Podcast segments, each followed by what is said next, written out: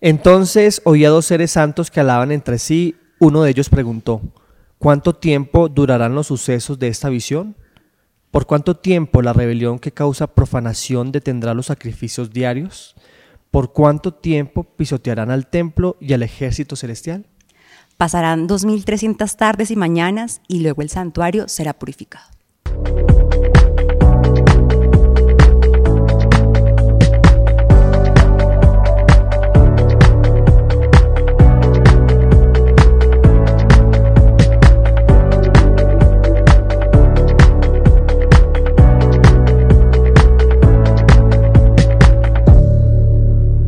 ¿Qué significan estos versículos? Bienvenidos a su podcast de Inverso. Qué alegría que juntos podamos estudiar la palabra de Dios. Hoy estoy con Luisa. Hola Luisa, ¿cómo estás? Hola Dani, muy bien, acá feliz, mirando qué vamos a estudiar hoy. Es un tema muy, muy Sí. interesante. ¿A qué te dedicas, Luisa?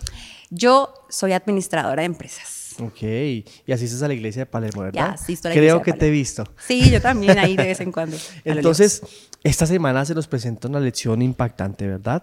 Donde nos damos cuenta, donde se nos ilustra una, una historia muy conmovedora, donde allí National Geographic nos cuenta que en un incendio forestal que hubo allí en un bosque en Yellowstone, Estados Unidos, un ave, al final de este incendio, los bomberos fueron a ver como eh, todo lo que había causado este incendio y percibieron que en la copa de un árbol había un ave totalmente calcinada y quemada que estaba en una posición en, en- en el tronco y al moverla se dieron cuenta que debajo de sus alas habían unos polluelos, ¿cierto? Mira. Yo creo que esta historia nos presenta la historia de todos los que somos salvos por Cristo, porque Jesús recibió el juicio de Dios en la cruz y bajo sus alas nosotros podemos ser salvos, ¿verdad? Efectivamente, o sea, el amor tan grande que tenemos eh, por Jesús, que tuvo que soportar tantas cosas. Hace poquito que estábamos pasando por Semana Santa, viendo ¿no? la pasión de Cristo. Sí. Wow, qué triste todo lo que tuvo que pasar y lo hizo por nosotros, por amor solamente y para que nosotros no, tuven- no tengamos que afrontar esta muerte eterna que tanto dolor eh, causa. Así es, entonces, ¿qué, qué relación tiene como los versículos que leímos al principio con esto, cierto? ¿Qué relación? Porque 2.300 tardes y mañanas, ¿qué tiene que ver esto con Jesús? ¿Qué tiene que ver esto Vamos con. Jesús, cierto? Lo tiene que ver todo, pero lo vamos a, a estudiar juntos.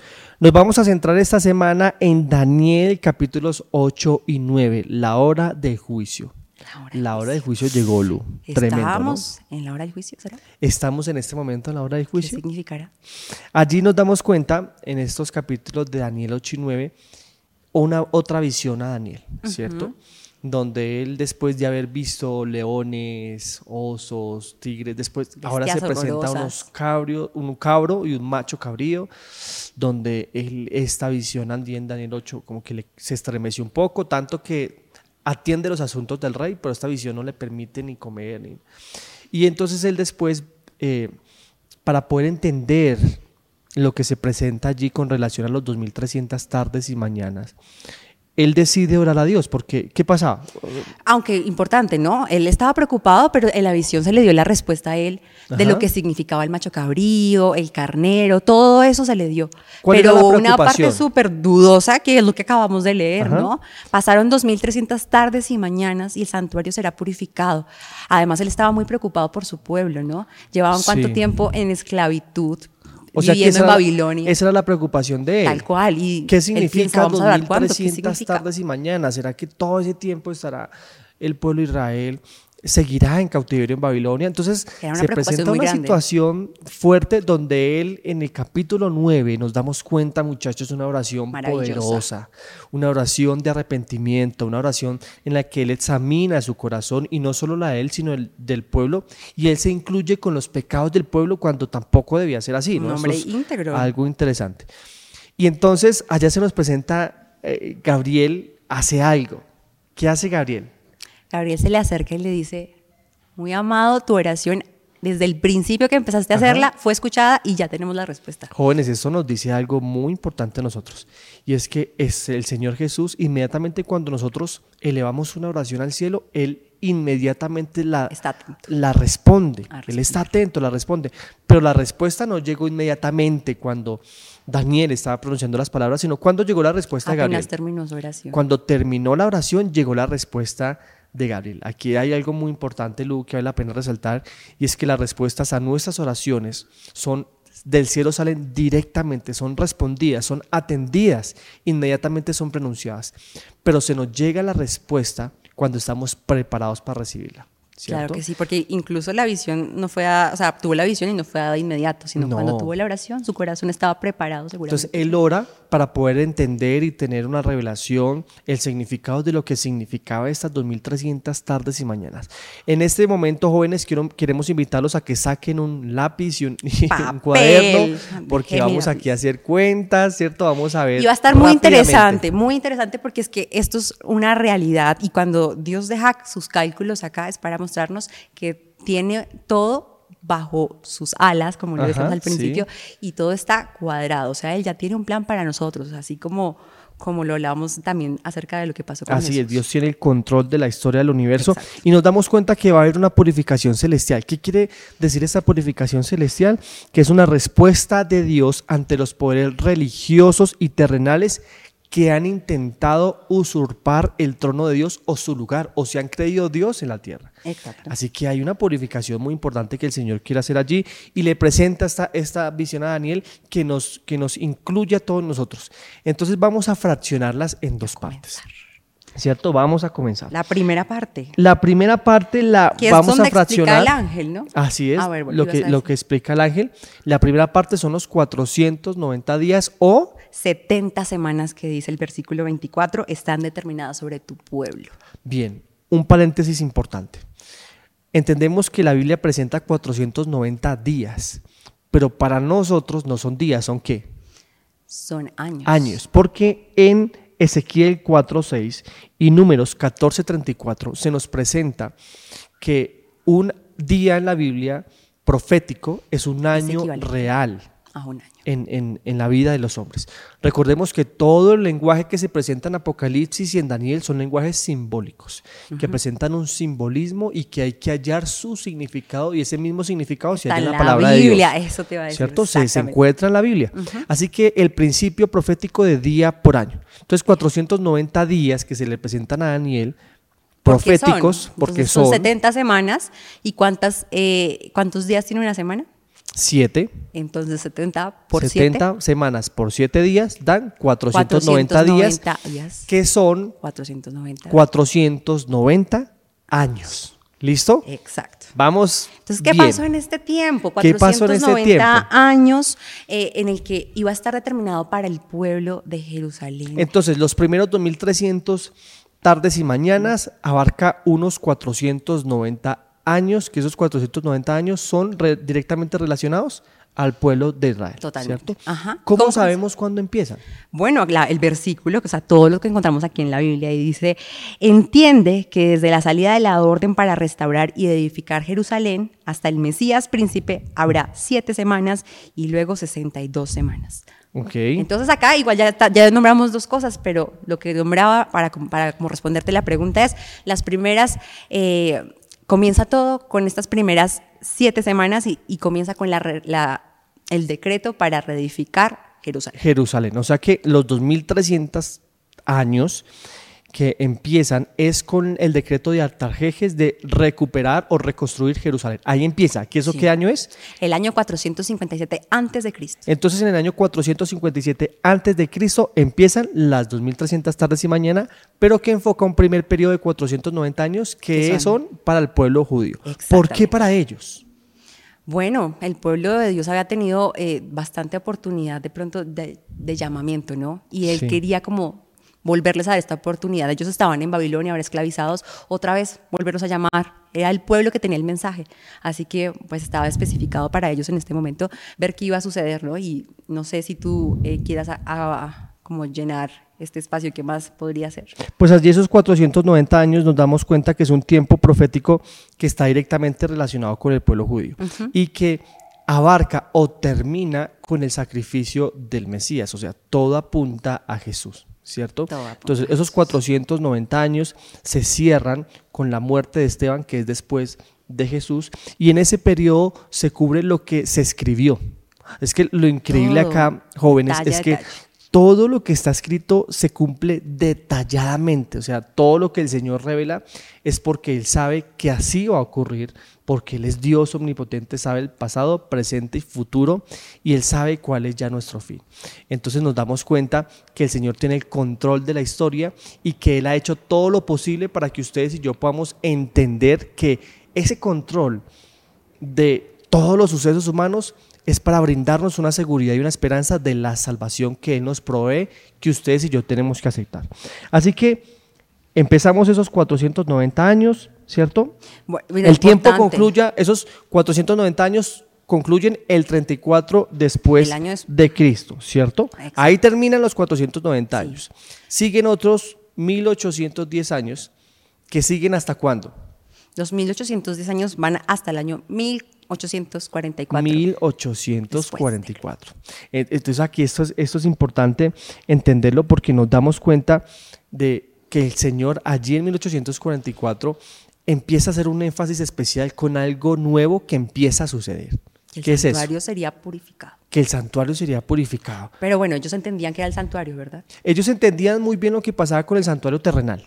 Ellos sabían que cada una vez al año se purificaba. ¿Qué, es, lo que pasaba? Sí, exacto. Cuéntanos un poco. Purificar, nos damos cuenta que eh, el pueblo entendía que tenía que haber una, una sumisión de corazón, que tenían que arrepentirse y que toda esa, esa purificación sucedía a través de la sangre de algo que era sacrificado. Y que una vez al año el sumo sacerdote entraba al lugar santísimo para hacer ese, eh, como que presentar esa sangre. Y expiar, y expiar, los, pecados, de todo el pueblo. Ahora, eso también nos incluye a nosotros porque dentro de este gran plan de salvación, la sangre de Jesús es derramada. Esa sangre de Jesús, jóvenes, nos permite a ustedes y a mí tener esperanza de salvación. Ahora, muy bien, allí se presenta también que después de la sangre de Jesús ya todo el sistema o el simbolismo de sacrificios pierde significado. Es decir, ya no hay necesidad de sacrificar más corderos, porque el Cordero de Dios era sacrificado y su sangre era suficiente para salvar a toda la humanidad. Incluso cuando Jesús murió, ¿qué pasó con el, con en el santuario, no? Oh, sí, el velo se rompe. Se rasgó desde arriba. Era, dicen que era una tela súper gruesa, ¿no? Que era muy difícil que eso pasara. Y desde arriba, como que ni siquiera alguien que estuviera cerca de pronto que la rompió, no, desde arriba. Era algo celestial. Rompió con ese velo y eso significaba efectivamente que todos estos ritos que estaban en el santuario habían eh, tenido su cumplimiento en Jesús y que ya no se necesitaba más. Y ya habían perdido su significado, ya no se necesitaban más porque se cumplían en Jesús. Eh, y eso nos dice algo, jóvenes, de que Cristo hace todo lo posible para salvarnos. Y Él murió. Él murió por ti y por mí, aunque tú y yo no lo merecemos, pero Él lo hizo y su sangre nos da la libertad. Entonces, estos primeros 490 años terminan en el 34 después de Cristo con la muerte de Esteban. De ahí hasta 1844 se culminan los 2300 años o tardes y mañanas. Imaginen ustedes a Daniel, eh, imagínate Ludo, pues esa visión que él tuvo fue tan fuerte que el ángel lo tuvo que sostener, levantar, Daniel se desmayó, el ángel lo levantó y, y trató de darle fuerzas porque toda la historia del desarrollo de entre el bien y el mal se le mostró a Daniel con la conclusión de que el bien triunfaría. ¿cierto? Pero también imagínate tú cuando Daniel pues les, les, explicaba la visión y ve el príncipe, ¿no? Ese cumplimiento del Mesías, yo creo que también su alma es como... Ve a Jesús. Ya. Así que nos damos cuenta que todas estas profecías revelan que Jesús es el Mesías. Va a volver. De que Él va a volver. nuestra salvación. Pero ¿qué pasó en 1844? Entonces, ¿Qué pasó ahí? Todos los 2.300 tardes y mañanas se cumplen en 1844, en el otoño de 1844. Pero ¿en dónde, no? Muy importante, porque pues, como para nombrar los grandes rasgos, hubo un engaño acá en la, o sea, en la Tierra se sintieron súper chasqueados cuando esperaron ese día y no pasó nada, ¿no? Sí. ¿Por qué? ¿Dónde iba a pasar? Todo lo, que, estaba, nombrando Daniel. Todo lo que estaba pasando en ese momento se cumpliría en el santuario celestial. El santuario celestial. Es decir, el Señor pasaba del lugar santo al lugar santísimo en el cielo, hacer una obra por nosotros, muchachos, abogar por nosotros. ¿Cómo te comportarías tú, Lu, si sabes que estás siendo juzgada? Es que estamos siendo juzgados. Así es. ¿Cómo te comportarías? Es, es, es así, como que cuando sientes que alguien te está mirando eh, y que están evaluando cómo caminas, cómo te mueves, lo que hablas, lo que no hablas, claramente es una, una gran responsabilidad, ¿no? Y, Claro. y sientes que tienes que hacerlo bien porque, pues, le importa a alguien lo que estás haciendo. Claro, y es que eh, es muy diferente cuando ustedes y yo vivimos una vida jóvenes donde quizás no ponemos límites, donde no establecemos principios o bases sólidas para nuestra vida, porque pensamos que quizás la vida es una y se va a acabar. Pero en este momento, jóvenes, ustedes y yo estamos siendo juzgados. ¿Cómo viviríamos al saber de que nuestro nombre puede pasar en los registros celestiales y podemos ser hallados faltos? Esto es algo muy importante que ustedes y yo debemos entender y que debemos empezar a vivir a la luz de la palabra de Dios, a la luz de lo que Jesús ha hecho por nosotros. Él hizo lo imposible, que es darnos la salvación. Y por su gracia ustedes y yo podemos obtenerla y también aceptarla. Entonces cuando entendemos que somos, estamos siendo investigados, que quizás eh, por lo que somos y lo que hacemos podemos ser alejados eternamente por Dios, ¿cómo viviríamos? Esto es un llamado importante, Lu, para que cambiemos nuestro estilo de vida y que entendamos que entonces desde 1844 empezó todo este juicio investigador y en este momento estamos, en eso, ¿no? viviendo eso. Estamos viviendo el juicio. sea, Jesús allá en el lugar santísimo, viendo por todos. está, está velando por nosotros y sabemos que muy pronto Él se quitará esas vestiduras de sumo sacerdote y se pondrá las vestiduras, ¿cierto? De juez y vendrá a la tierra. ¿Hay algo que tú quieras decirle Sí. por último a los jóvenes? Sí, sí, sí. Lu? Hay algo muy importante y es basados en el versículo eh, con el que comenzamos, que me, gusta- me gustaría un poco parafrasearlo, pero antes de parafrasearlo, quisiera leer este, este versículo que tenemos en Salmos. Son varios versículos realmente. Dice, ciertamente Dios es bueno, ¿no? Y dice el salmista, en cuanto a mí, casi se deslizaron mis pies, por poco resbalaron mis pasos, porque tuve envidia de los arrogantes viendo la prosperidad de los impíos, porque no tienen congojas, no pasan los trabajos como los mortales. Entonces, estaba muy preocupado acá el salmista por todo lo que veía que pasaba y que los demás no eran como que no eran castigados. Pero dice que hasta el versículo 17 del Salmo 73, hasta que entrando en el santuario de Dios comprendí el fin de ellos. Así que la pregunta como para para para para para, para Parafrasear. parafrasear, no puedo. La Parafrasear. pregunta para parafrasear eh, lo que nombrábamos al principio es Sí. como hasta cuándo el poder con el que estábamos hablando hace lo que quiere y no le pasará nada. Y la respuesta en cortas palabras es hasta el juicio. Para Así nosotros es. el juicio es un beneficio porque es Dios actuando y dando a cada quien lo que corresponde, pero también librando, o sea, lo que quiere decir, librando a sus hijos para que puedan ser salvos y estar Así es. Con esto nosotros culminamos eh, esta, este tema del juicio. Nos damos cuenta en la lección pasada que el juicio empezó y que el juicio también eh, será, tendrá un lugar muy importante en el reino de los cielos para demostrarle al universo entero por qué se hizo el juicio y para vindicar el carácter de Dios. Pero en este momento, jóvenes y Lu, es muy importante que ustedes y yo entendamos que nuestro nombre puede estar pasado en los registros celestiales. Vive conforme a lo que sabes de Dios y de Jesús. Te invito a que hagas planes de conocerlo, de que realmente te preocupes para, para que en cada acto, en cada pensamiento que pasa por tu mente, tú glorifiques el nombre de Dios. Gracias por vernos hasta este momento. Gracias, Gracias. Luz. ¿Qué tal? ¿Sudamos un poquito con los números? total, pero la logramos con ayuda de Dios porque Él siempre está para explicar. Así es, la palabra de Dios se cumple. Todo lo que se fue escrito se cumplió. Lo que Se escribió también se está cumpliendo y lo que falta se cumplirá. Así es. Confía en las promesas de Dios. Dios les bendiga y un fuerte abrazo. Que tengan buen día.